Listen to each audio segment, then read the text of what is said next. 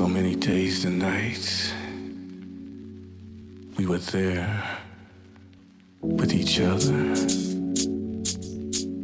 but only keeping one another company. So many days I was there wishing you could see the love radiating out my eyes.